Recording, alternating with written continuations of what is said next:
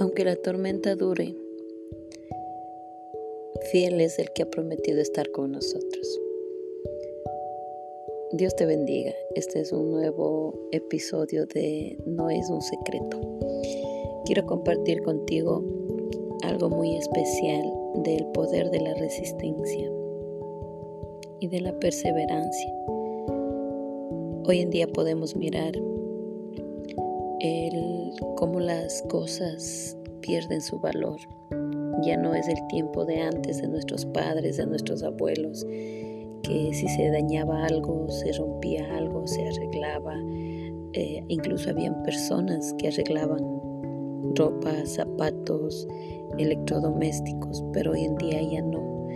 Podemos ver que todo es como desechable. Y eso nos está llevando a nosotros a vivir una vida muy práctica y no está mal.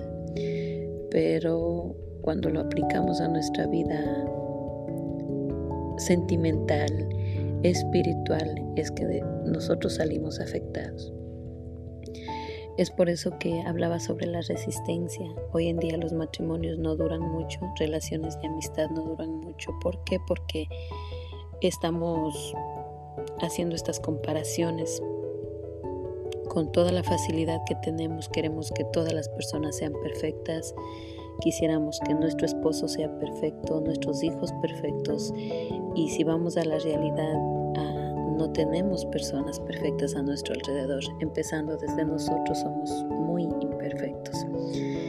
Y esto está causando un caos, esto está causando mucho dolor, esto está causando rompimiento en los matrimonios, en las relaciones intrafamiliares, sociales, que nos está llevando a una soledad.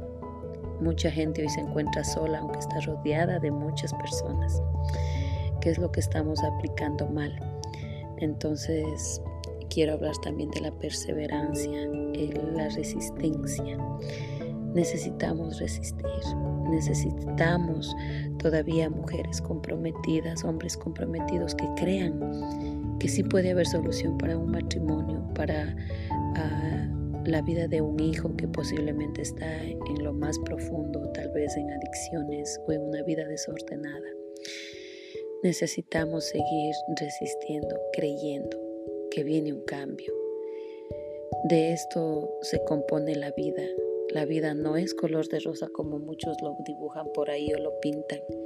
No, la vida no, no es color de rosa. La vida es hermosa, pero si podemos ponerle a Jesucristo que sea quien nos dirija, quien cada día nos fortalezca y quien sea conduciendo nuestros pasos. Yo le animo a seguir, a seguir adelante, a seguir perseverando, a seguir resistiendo Necesitamos una generación que tome un cambio. La sociedad no nos puede implantar a nosotros el modelo a seguir cuando tenemos la palabra de Dios que es viva y eficaz para dirigir nuestros hogares, nuestras vidas.